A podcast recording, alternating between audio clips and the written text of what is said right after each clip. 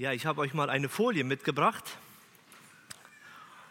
Und da seht ihr einige Symbole oder Logos, Markenzeichen. Wer kennt denn das Markenzeichen da in der Mitte? Ja, wo gehört das hin? Da sind wir, ne? die FEBG. Kennt jemand noch ein anderes Logo? Arminia Bielefeld, ja. Die Fußballbegeisterten. Äpfel, ja. Oder Apple in Englisch, ne? Ja. Also ein paar Markenzeichen, die ich euch mitgebracht habe. Und wenn wir diese Markenzeichen sehen, dann können wir an diesem Logo erkennen, welcher Verein oder welche Organisation, welche Firma oder welche Produkte dahinter sind. Für welche Firma dieses Logo steht. Und diese Markenzeichen, die haben einen enorm hohen Wert. Und oftmals bezahlt man, sagt man, mehr für den Namen als für das eigentliche Produkt. Es gibt auch einige Menschen, die haben so besondere Merkmale an sich, die typisch für sie sind und woran die immer sofort erkannt werden können. Ja? Vielleicht fallen euch auch Leute ein, ja, gerade so in der medialen Welt, die ähm, ja bestimmte Dinge haben, wo man sagt, ach, den erkennt man immer an seinem Hut trägt immer seinen Hut. Ohne Hut kenne kenn ich den gar nicht. Oder er trägt eine weiße Strickmütze. Ohne diese weiße Strickmütze habe ich den auch noch nie gesehen. Oder eine Lockenperücke mit einer blauen, hellblauen Brille und so weiter. Ja, fallen euch bestimmt einige Leute ein, die bestimmte Merkmale haben. Und wenn man die so ganz normal sehen würde im Alltag, ohne dass sie auf der Bühne stehen, würde man die wahrscheinlich gar nicht erkennen. Hat jemand von euch ein Markenzeichen?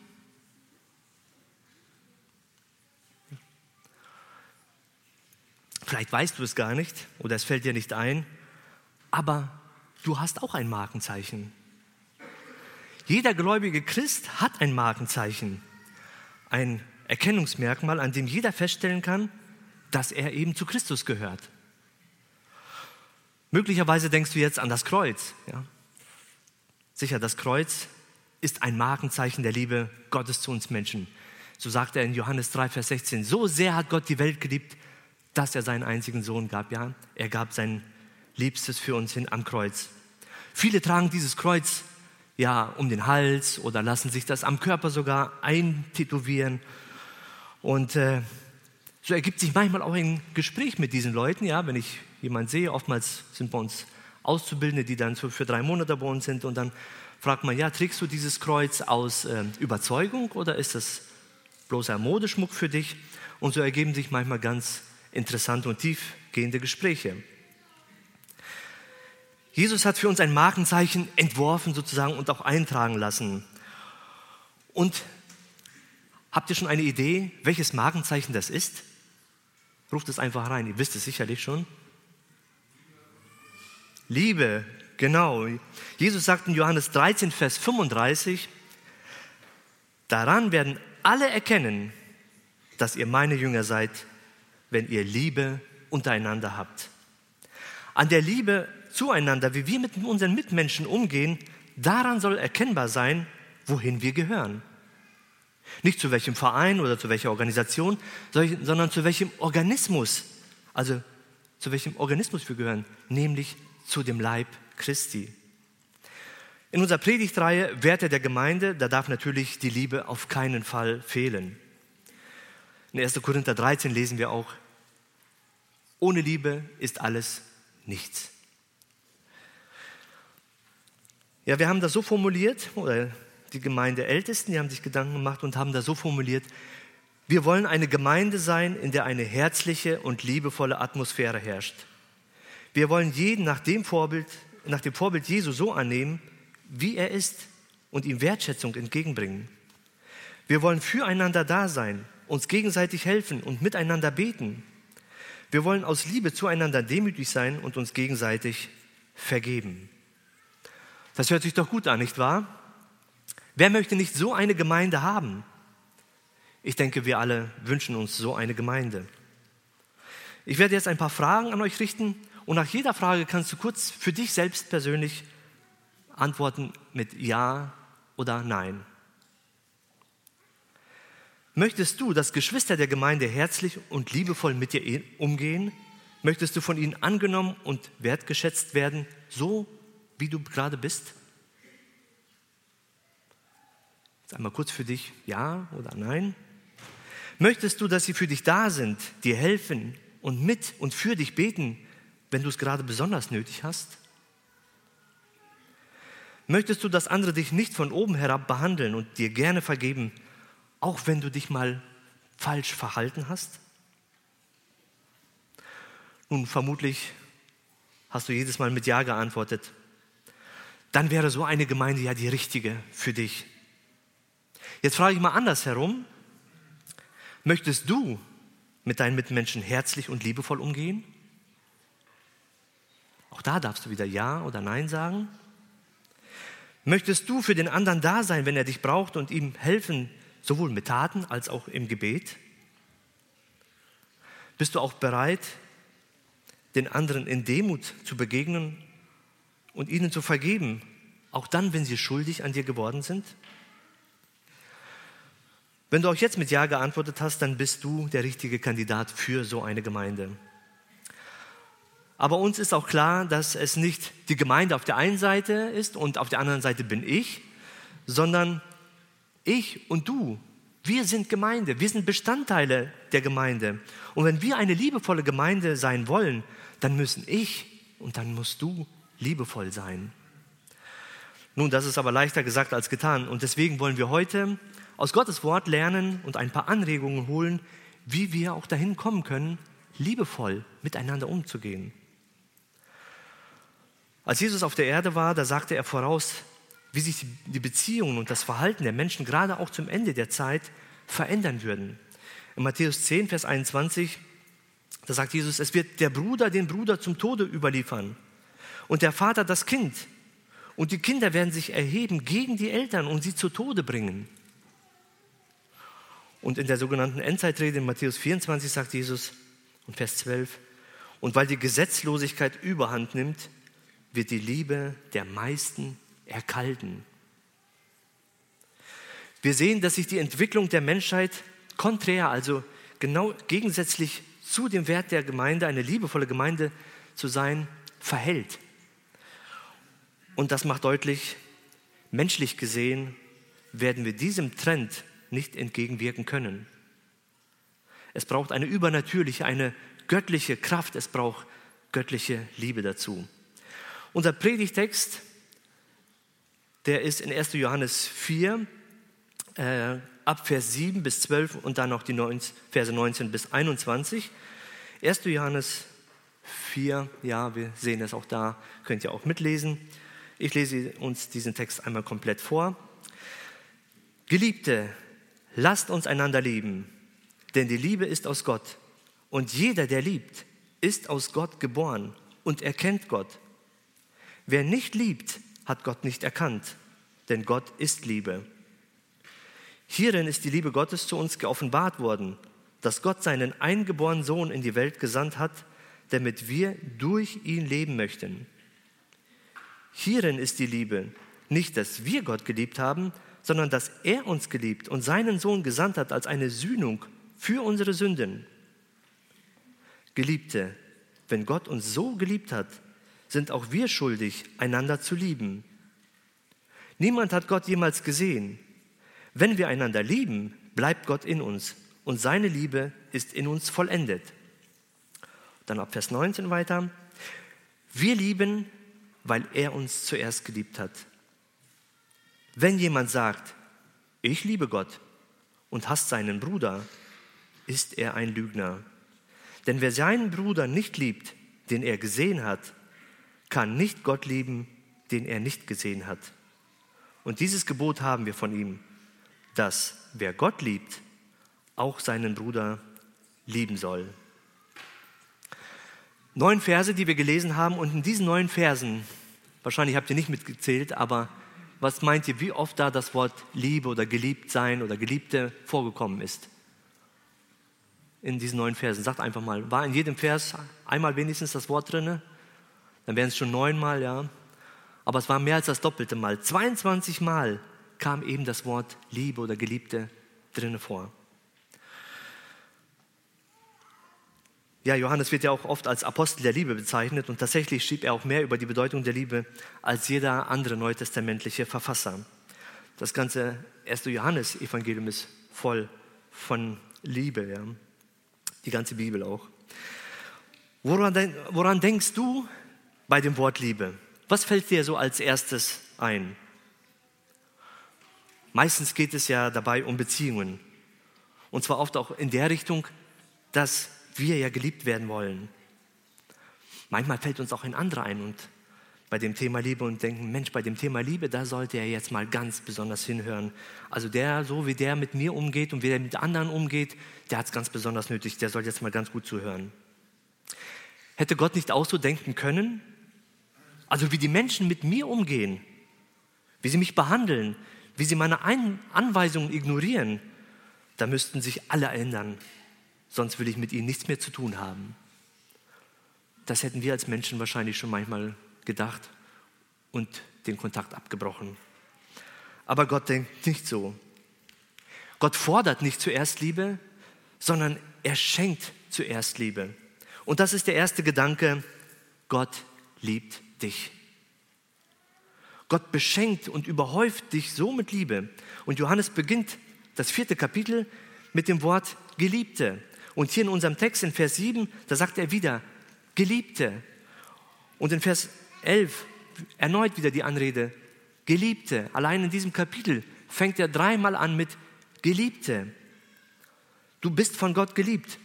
Wie anders klingt das doch im Gegensatz zu ich hasse dich oder ich will mit dir nichts mehr zu tun haben oder ich will dich nie wieder sehen. Du bist so ein, ja, und da fallen dir die übelsten Gedanken ein. Wie fühlst du dich, wenn jemand so etwas zu dir sagt?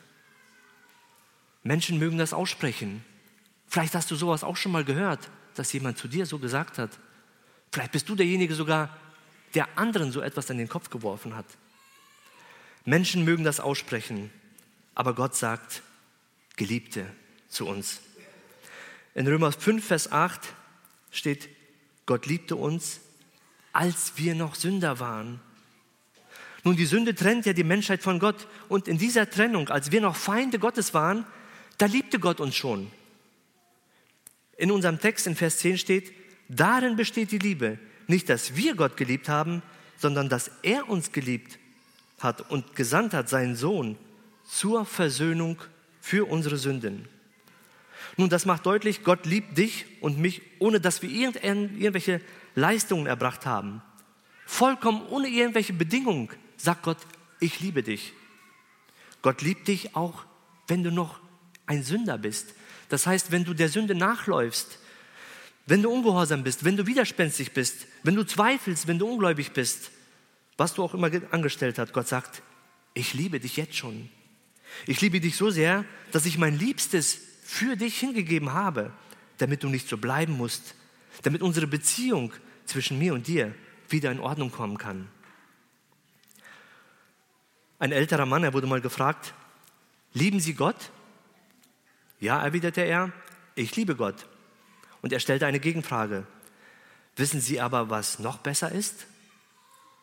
Was kann denn besser sein, als Gott zu lieben, war er, wurde er erstaunt gefragt. Gott liebt mich, antwortete er. Jetzt möchte ich mal die Kinder fragen, wer von euch kennt eine ganz berühmte Persönlichkeit, vielleicht einen super Fußballspieler oder einen Schauspieler oder einen Sänger?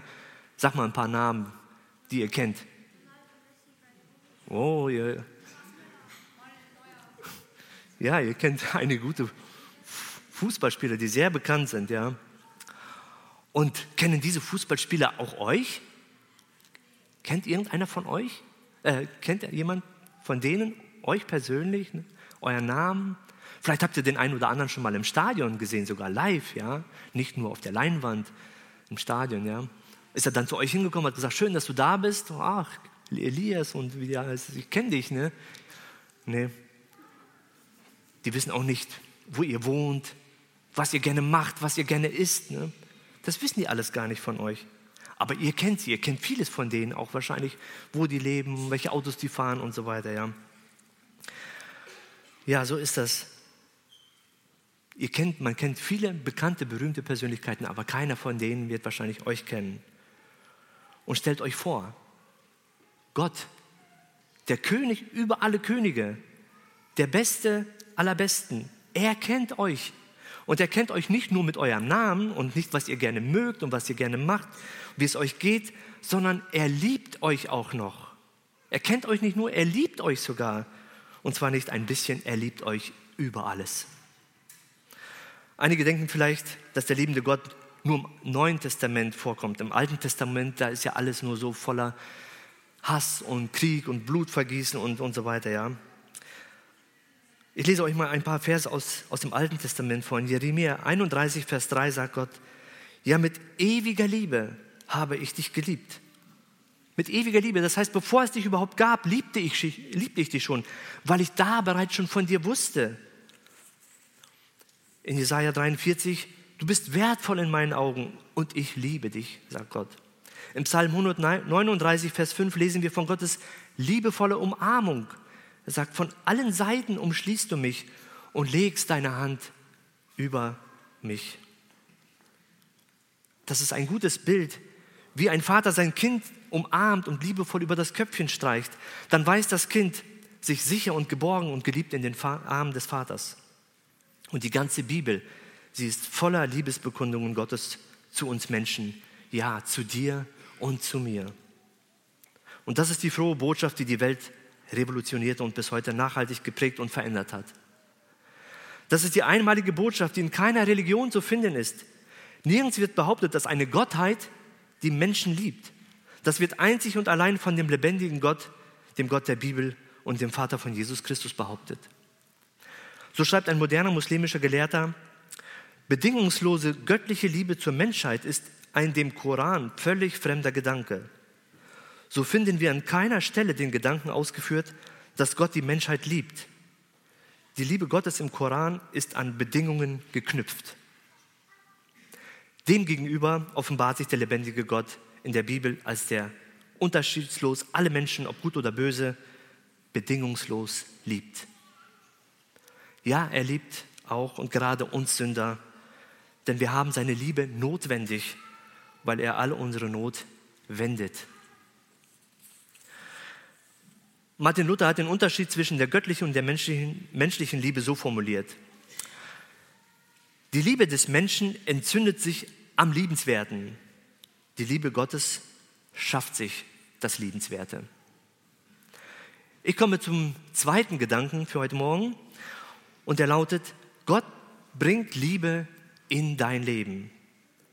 Vers 7b, die Liebe ist aus Gott und jeder, der liebt, ist aus Gott geboren und erkennt Gott.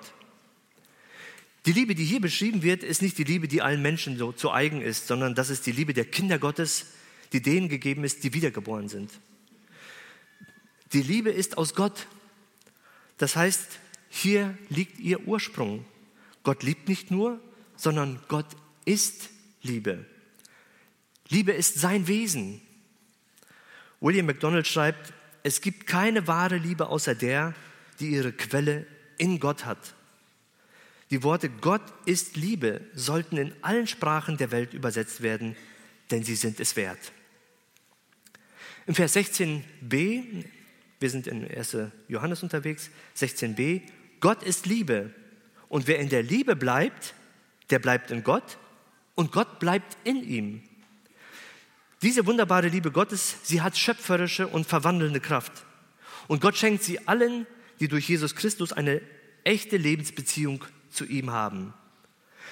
Das ist das wahre Leben, das Gott allen schenken will, die sich danach ausstrecken.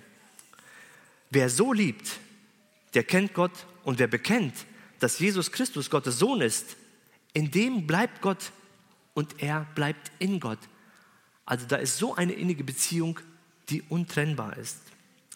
Diese innige Beziehung will Gott mit uns haben, dass er nämlich Wohnung in uns nehmen will. Welch eine Freude und welch eine Würde, die Gott uns dadurch verleiht, dass er mit seiner ganzen Liebe dauerhaft, ja ewig in uns wohnen will. Wenn Gott durch seinen Heiligen Geist in einen Menschen einzieht, dann wird das Wesen Gottes zu einer Quelle, die im Innersten dieses Menschen eingezogen ist.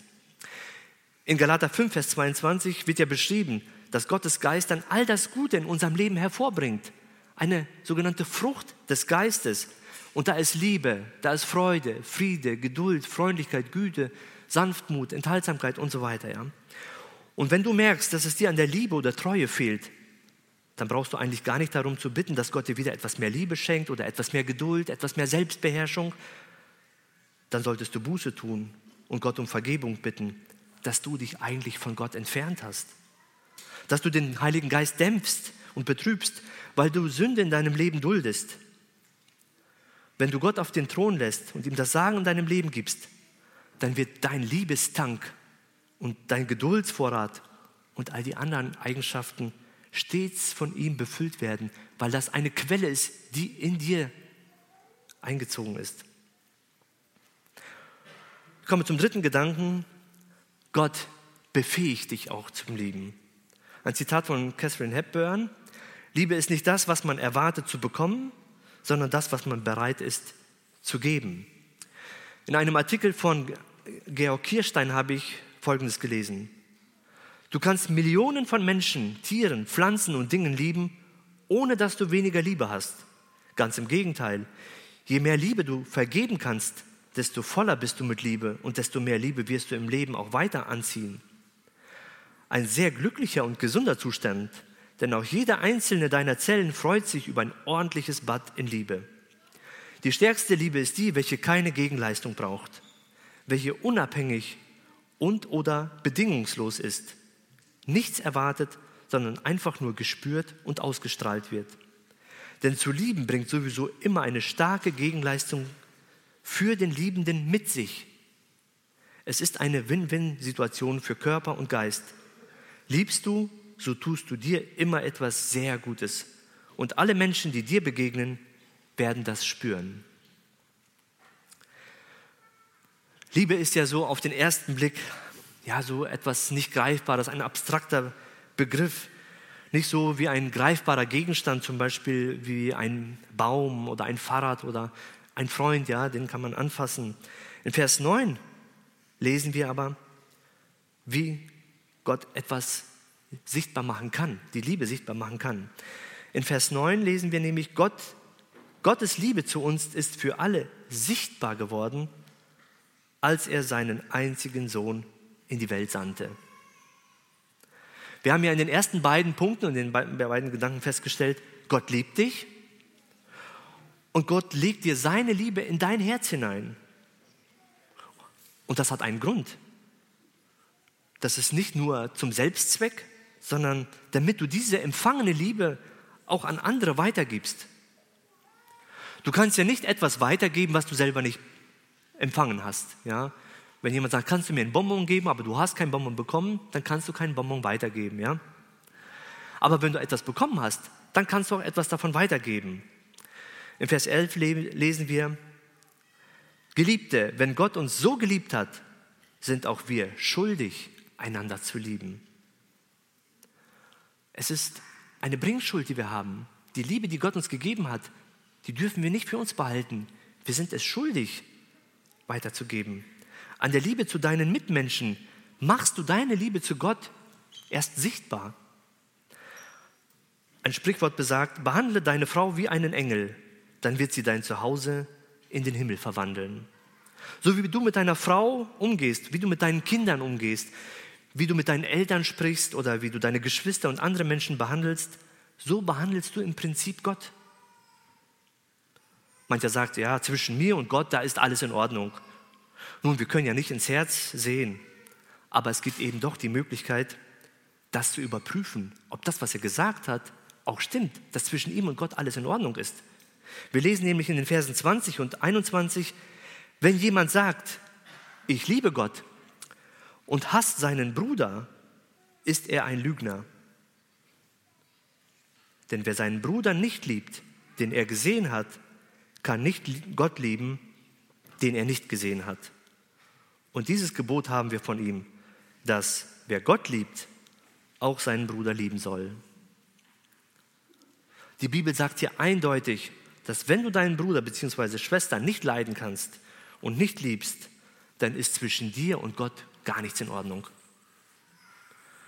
Gott erwartet von uns aber auch nicht etwas, was wir nicht erfüllen können.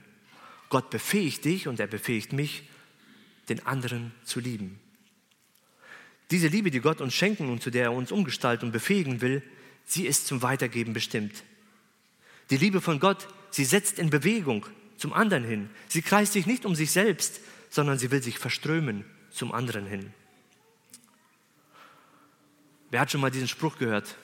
Also wenn Blicke töten könnten, ja, wie geht der weiter? Dann würde ich tot umfallen. Ne? Wir haben es also ganz gut drauf, jemandem einen ganz bösen, einen stechenden, ja einen vernichtenden Blick zuzuwerfen. Wir können mit Blicken, mit Gesten sehr verletzend sein. Und ich dachte bei mir, können wir auch einen liebevollen Blick senden, der den anderen sozusagen zum Leben erweckt? Ihn also erfreut, ermutigt, ihn wieder aufbaut? Und das geht nur mit ehrlicher Liebe, mit ungeheuchelter Liebe. Sonst gleichen wir dem Judas, der Jesus zwar umarmte und küsste, aber mit unlauteren Absichten, voller Täuschung und Heuchelei. Wie begegnest du dem anderen? Wir können auch mit Worten sehr verletzend sein. Und die Bibel fordert uns auch auf, nette Worte, liebe Worte, liebevolle Worte äh, zu sagen. Und selbst dabei sollte es nicht bleiben. In 1. Johannes 3, Vers 18 lesen wir, unsere Liebe darf nicht nur in schönen Worten bestehen. Unser Tun muss ein echter Beweis dafür sein. Und Galater 6, Vers 2, jeder soll dem anderen helfen, seine Last zu tragen. Das wäre ein Beweis der Liebe, wenn wir uns nach dem Ergehen des anderen erkundigen, dass wir nachfragen und erfahren, welche Sorgen, welche Nöte, welche Lasten hat er denn zu schleppen. Und dass wir unsere Schulter sozusagen unter die Last, die er trägt, stellen, mit ihm beten, mit ihm vielleicht auch dafür fasten, mit ihm diese Meile gehen, wo er uns ganz besonders braucht. Und ich habe es erlebt, wie gut das tut, wenn jemand sich erkundigt, wenn jemand seine Schulter mit runterstellt, mit mir betet, mit mir fastet und Sieg und Segen erfährt. Wir alle hungern ja nach Liebe. Wir brauchen Anerkennung, wir brauchen Bestätigung. Wenn wir von anderen geliebt werden, so sind wir glücklich. Doch wie oft scheitern unsere Vorsätze zur nächsten Liebe bereits schon an, an der Kirchentür. Sobald wir den Gottesdienst verlassen haben, da will unser altes Wesen uns wieder beherrschen. Angst, Misstrauen und äh, wollen sich unser wieder bemächtigen und uns einreden, dass wir vielleicht zu kurz kommen könnten. Ja, wenn ich jetzt einknicke, dann zeigt das nur, dass der andere sich bestätigt fühlt und dass er sich im Rechten fühlt. Und solche Dinge und solche Gedanken bewegen uns und tragen wir mit uns herum. Und das ist so ein verzerrtes Gottesbild, das wir eigentlich tief in uns tragen und dieses Misstrauen in uns erzeugt. Doch als Geliebte, als wiedergeborene Kinder Gottes dürfen wir großzügig sein, vorbehaltlos lieben, weil wir von Gott Geliebte sind. Ich habe euch ein Bild mitgebracht. Ein weiser Arzt sagte einmal, die beste Medizin für den Menschen ist Liebe. Jemand fragte, was, wenn es nicht hilft? Der Arzt lachte und sagte, erhöhen Sie die Dosis. Ja, wir verlieren nichts und sind nicht abhängig vom Verhalten des anderen. Wir aus uns aus äh, können die Dosis nicht erhöhen. Aber wenn wir eben diese Quelle der Liebe in uns tragen, wenn wir uns dessen bewusst sind, Gott ist in mir und Gottes Geist ist Liebe und er verströmt Liebe, dann ist das möglich. Übernatürlich, aber möglich. Voller Vertrauen dürfen wir die Initiative ergreifen und wir dürfen dann agieren und nicht nur reagieren. Denn Vertrauen ist die Frucht unserer Beziehung zu Gott, in der wir wissen, dass wir vor, von ihm geliebt werden. So dürfen wir den ersten Schritt auf den anderen zugehen, der uns noch nicht liebt, aber sich nach Liebe und Annahme sehnt. Durch unsere Liebe zu ihm können wir sein Herz erreichen und ihm etwas davon weitergeben, was wir selbst von Gott empfangen haben. Durch diese Liebe wird eine Bewegung angestoßen, die in ihrer Auswirkung kaum zu unterschätzen ist. Das möchte ich mit einer Geschichte ja, verdeutlichen. Ein Sergeant, das ist so ein Unteroffizier, würden wir sagen, der ein hingegebener Christ war, er wurde mal gefragt, wie er zum Glauben gekommen ist. Und der Sergeant erzählte, dass in seiner Kompanie ein gläubiger Soldat war, der sich auch nicht schämte, seinen Glauben zu bezeugen. Selbst wenn andere sich über ihn lustig machten oder ihn sogar provozierten dafür, äh, stand er ganz geradlinig zu seinem Glauben. Und er sagt, eines Nachts kamen wir alle zur Kaserne zurück. Wir waren völlig durchnässt und verdreckt und sehr müde. Bevor dieser Soldat sich in seine, in seine Koje, also in sein Bett legte, da kniete er nieder wie jeden Abend und er betete. Und da habe ich es ihm gegeben, sagt er. Meine Stiefel, die waren schwer vom Dreck und mit einem dieser Stiefel, da schlug ich ihm auf die eine Backe. Und er betete einfach weiter. Dann nahm ich den anderen Stiefel und schlug ihn auf die andere Backe. Und er betete immer noch weiter. Am nächsten Morgen, da fand ich meine Stiefel neben meiner Koje ganz sauber und poliert. Das war die Antwort des Soldaten auf meine Grausamkeit. Es brach mir das Herz. Am selben Tag gab ich Jesus mein Leben und wurde gerettet. Durch diese Liebe, die dieser Soldat erwiderte, nicht beschimpfte oder ihn nicht zur Rede stellte, sondern in Liebe diesem Feind, sag ich mal, begegnete, wirkt, bewirkte das so eine Veränderung in dem Herzen dieses Sergeants. Ja.